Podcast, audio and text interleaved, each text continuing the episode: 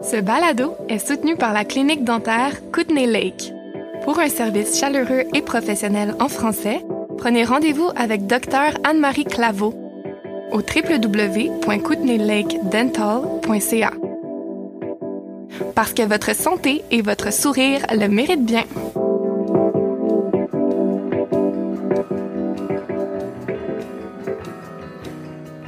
I don't know what year it was. I was 11. At that age, you become self conscious about speaking it. I lost speaking French. Présenté par l'AFCO, vous écoutez Franc Ouest, balado sur les francophones et les francophiles fascinants des Kootenays Ouest. Je suis Patrick Lac et ceci est la saison 1, Francophonie sauvage.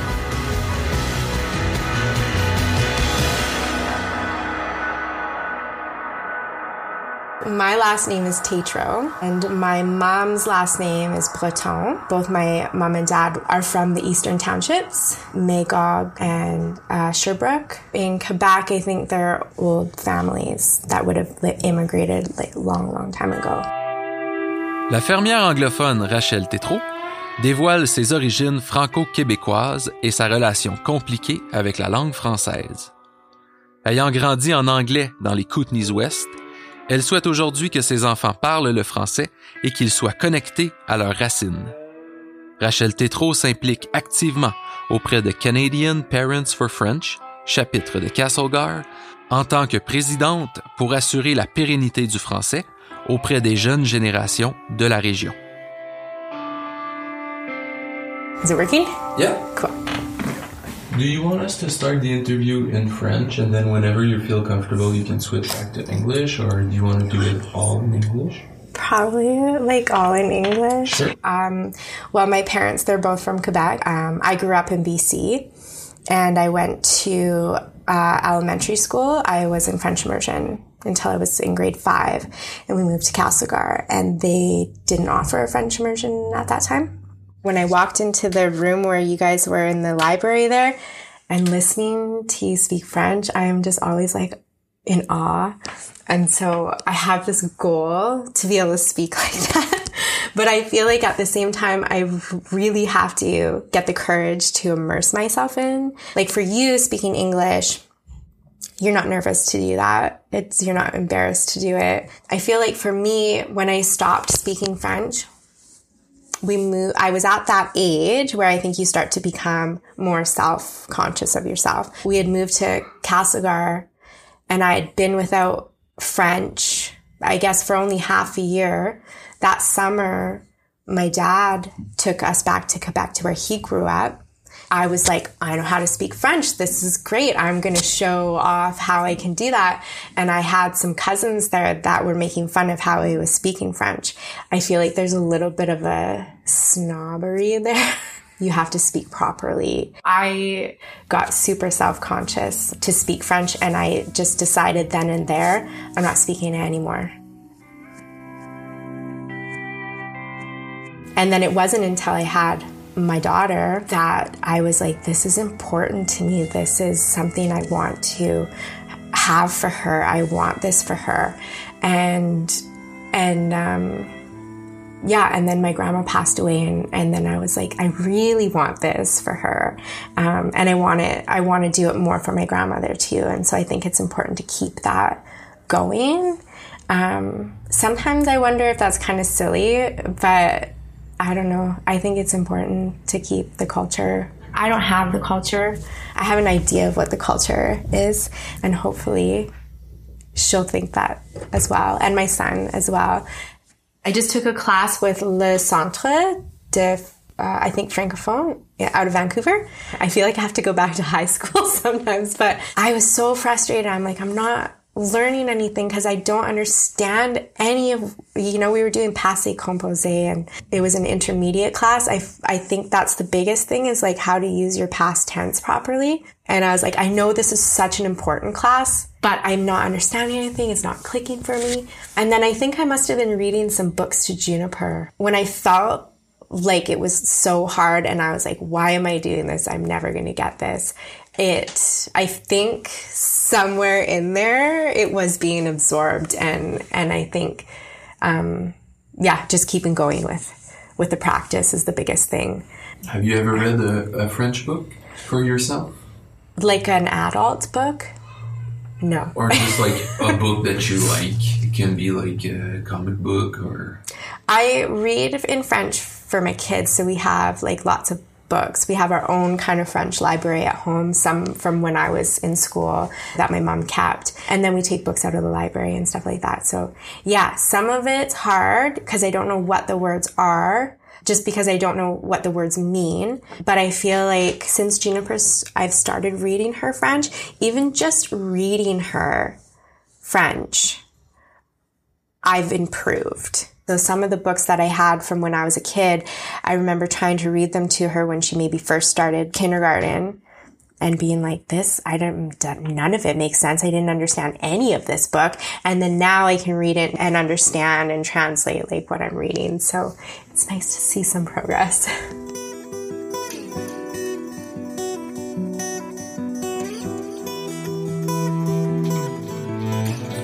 I don't know what year it was. I was 11. At that age, you become self conscious about speaking it. I lost speaking French. Um, my grandmother was in the lower mainland and she kind of always had like all the grandkids, we all had to speak French with her. And so she's recently passed away, and I feel like that was a big driver for me to relearn French as well. So, yeah, that along with my kids being in French immersion, um, I just want to, yeah, relearn the culture or learn the culture, um, find the culture and, and be able to kind of surround my kids with that. It's funny. I find that a lot of people don't really know their family history past their maybe great grandparents. But even just like, let's get back to your parents. Like, okay. When did he move out west? My mom, she moved when she was 16. She comes from a small community that they were mining in. So the government or the mining companies were buying up farms at, to mine them. And so they bought my mom's farm. And then that's when they moved out this way. So my mom moved when she was 16 and then she ended up going back to Quebec after she graduated. And then I, that I think that's where she met my dad. And then just because of industry and because of work, and so they were in Quebec, there wasn't much for them to do. Um, my dad's brother had moved out to Fort St. John. There was work at the mill, and so they moved out here for that. And then yeah, I mean they they they lost their yeah, that's when they kind of they stopped speaking French again? Yeah, I think it became unimportant to my mom, not so much because my grandma, I think she made sure that that was important. Everyone spoke French at her house. My dad, I remember him not feeling that it was important that I put like my kids in French immersion or that we, me and my brother went to French immersion as well. And my mom actually has just recently moved back to Quebec, which is funny, a funny turn of events, but she's there and it's awesome because she has so many resources. So anytime I want to book for the kids or whatever, she sends games and, and that sort of thing. But, um, she's also discussed with me, a little bit of the politics around French and English language in Quebec. And it seems like a very fiery topic. There's, it's a bit intense, I think, there. She says when she's with their friends and they're visiting that she speaks English. But then when she's out shopping and all that, it's all French. So it's interesting, I think. What's your involvement with Canadian Parents for French? In Castlegar, we're a fairly new chapter. We're only, I think, 2019 we started. I'm the president of our chapter. My involvement is looking for resources that are needed in our community and trying to come up with ways that we can organize. My daughter's in the second grade, and so I started when she started kindergarten. I knew that I wanted to be involved with her schooling in some way, and I was really excited to hear that they had an organization specifically for French. And I really wanted to myself get back into speaking French, uh, learn it. Uh, I want to be fluent with it. That's my goal. Um, and so, yeah, being able to be involved in that way was perfect. The funny thing is, I feel like for my mom and some of my other family members, be, maybe because they just always spoke it to their mom, they didn't lose any of their French, except they started to have their own language almost. So they'd have, they'd say some words like always in English, even when they're speaking a full French sentence. And uh-huh. so some of those things like patat, you know, you don't say pomme de terre, you say patat. So there's a bit of a slang that even I think being removed from Quebec and being in BC and just speaking it within like siblings, they still manage to create their own sort of slang words and, and that sort of thing.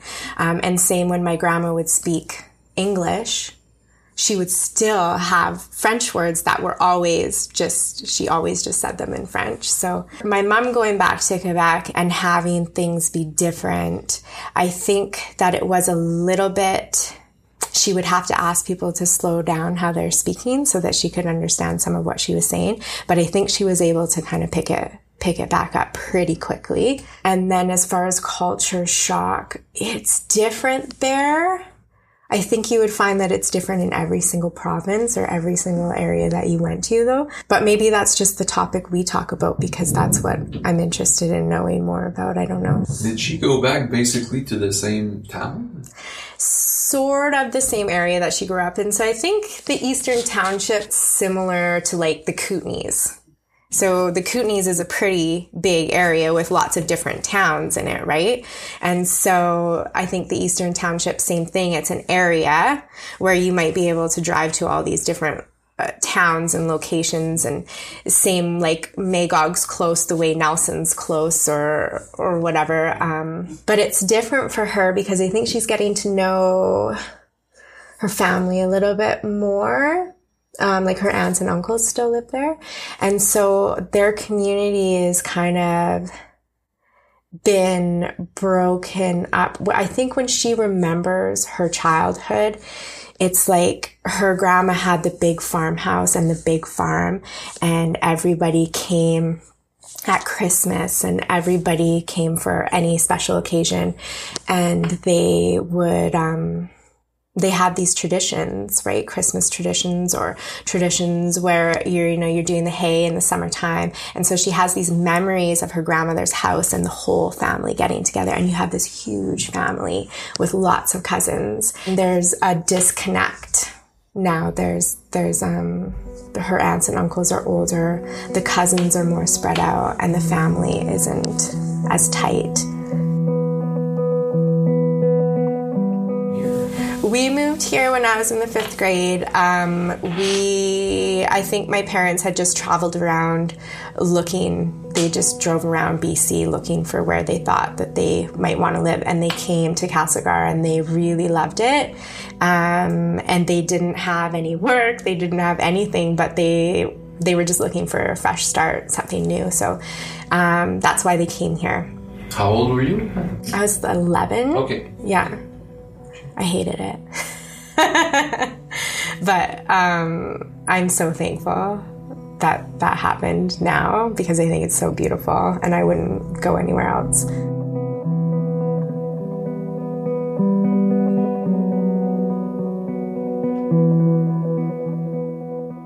We spoke a little about the big family that your mom had. Mm-hmm. How was it for you growing up, not having maybe contact with your extended family? I think as a kid, I didn't really notice. The times that I really enjoyed it was when we did go to my grandma's. And so all my mom's brothers and sisters still lived in Chilliwack. Um, and so we would go down there and it would be same thing. Every time we came, it would be big dinners and, and all the cousins and, and that sort of thing. So I still experienced that.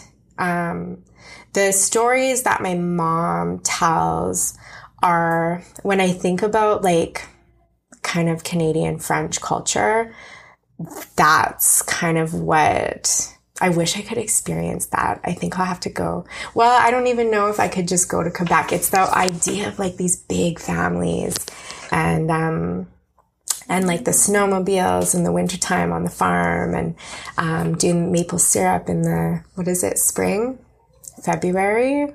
So having all these different traditions creates that culture. And I think that that, um, a little bit, ha- I don't know if it's for everyone, but I definitely don't know if BC has that. It might be family, like individual family based, but, um, and maybe it's because I have young kids now that that's something that I feel is important. But yeah, creating all those traditions, um, and, um, having that passed down from year to year, whether it's like, you know, your grandma's recipe that she makes at Christmas or, um, yeah, I think that that, I love hearing my mom talk about her kind of childhood in Quebec.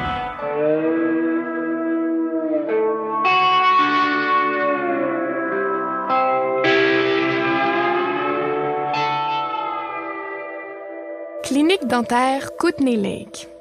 La clinique dentaire multilingue des Kootenays.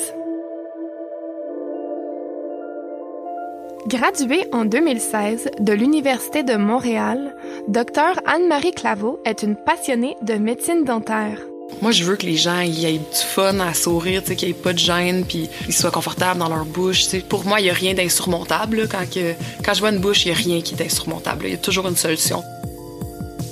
Trilingue, elle offre ses services de dentiste généraliste en français, espagnol et en anglais. C'est le fun aussi de pouvoir communiquer dans sa langue maternelle. Ça l'enlève un, espèce d'effort de plus, de comme tout traduire, surtout dans des termes de la douleur ou les termes de comme de sensibilité là, qu'on n'est pas, on n'est pas trop habitué de parler de ça. Là. Fait que si, je, si les patients sont capables de me parler dans leur langue maternelle, je pense que ça l'enlève une, une couche d'effort. Que ce soit pour une chirurgie complexe, un traitement d'orthodontie, une greffe de gencive ou simplement pour une seconde opinion, prenez rendez-vous avec Dr Anne-Marie Claveau pour discuter de votre santé bucco-dentaire. Visitez la clinique dentaire Kootenay Lake au 556 rue Joséphine à Nelson ou via le site kootenaylakedental.ca. Et n'oubliez pas de mentionner que vous avez entendu parler de notre commanditaire grâce au balado Front Ouest. Merci de soutenir votre francophonie locale. Je suis Patrick Lac et vous écoutez Franc Ouest, saison 1, francophonie sauvage. Enregistré au studio de l'AFCO à Nelson, en Colombie-Britannique, voici la suite de ma conversation avec notre invité aujourd'hui. Rachel Tétrault. So was it your grandma on your mom's side that came out west the first time? Mm-hmm. And I'm not sure why they would have moved to BC and maybe it was cheaper out here then. So that's why your mom hated it at 16. she was 16. She was taken she... from her friends and from her family. I think her family was so important to her and um, it was what she was used to. I remember being really little and going out to Quebec for the first time. I don't I don't even think I was in school yet. And we went out there and it was absolutely beautiful. There's this big old farmhouse. This is still the farmhouse that my grandmother would have grown up in. Uh, like greenhouses and and cows. They had they used to raise deer there at one point and so they so, what would happen is my mom's aunts and uncles would come and work on the farm uh, during, I think, the summer months. I don't know if anyone stayed there full time all the time, uh, but they would they would sell uh, produce and eggs and beef.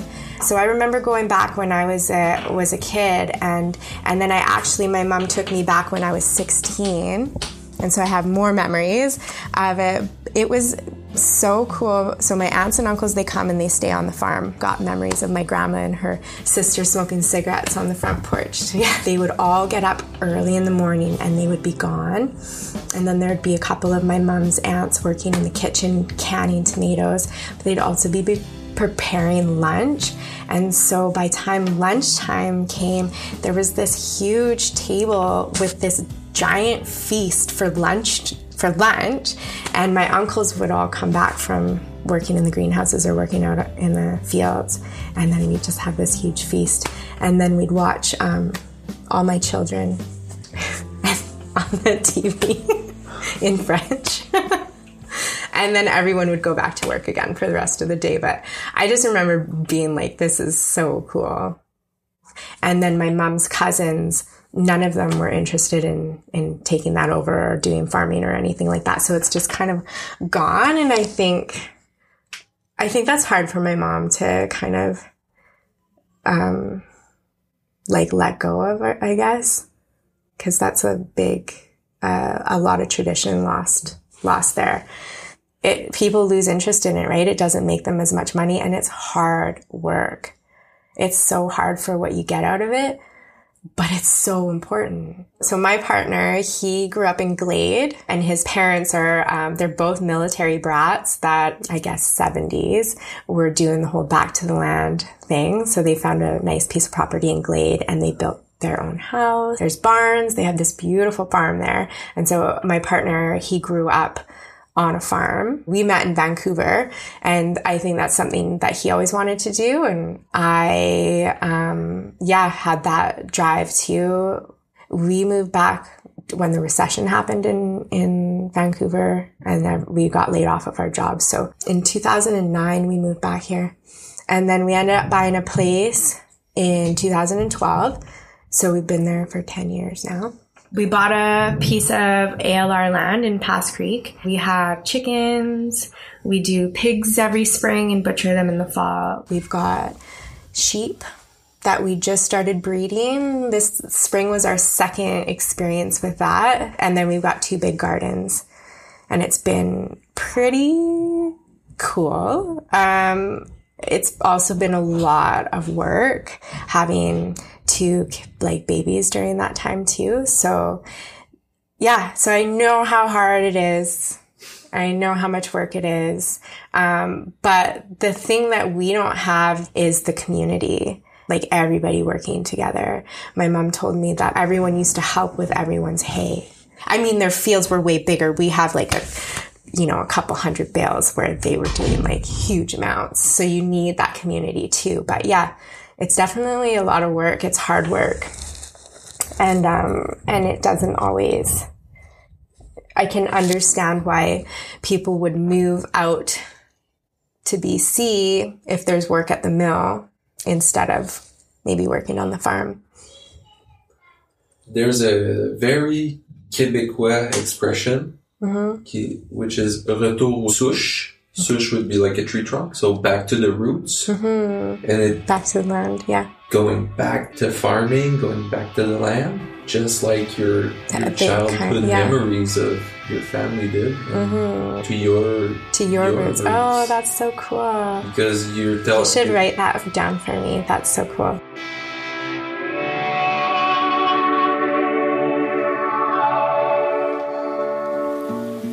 Si vous avez aimé cet épisode, c'est vraiment important de vous abonner à la série Franc Ouest sur la plateforme balado de votre choix et de nous laisser un commentaire 5 étoiles. C'est la meilleure façon d'assurer la survie de notre projet. Et si chaque personne prend le temps de le partager avec un ami, on pourra continuer longtemps à vous faire découvrir notre francophonie sauvage. Franc Ouest, une production de l'AFCO. Consultante journalistique et rédaction, Marie-Paul Berthiaume. Consultant technique, Anthony Sana. Gestion des médias sociaux, Dania Prou. Graphisme, Louis Fortier Design. Image du logo, Wild Air Photography. Narration publicitaire, Mathilde Van Branteghem. Thème musical, The Great Novel. Ambiance musicale, Kent Kataoka. Cuckoo Tales, Patrick Lack and South Heaven. Transcription, France Marchand. Comité d'écoute, Marie-Paul Berthiaume, Pascal Boyer. Nous reconnaissons l'aide financière de Patrimoine canadien. Je suis Patrick Lac. Merci d'avoir été à l'écoute et à la semaine prochaine.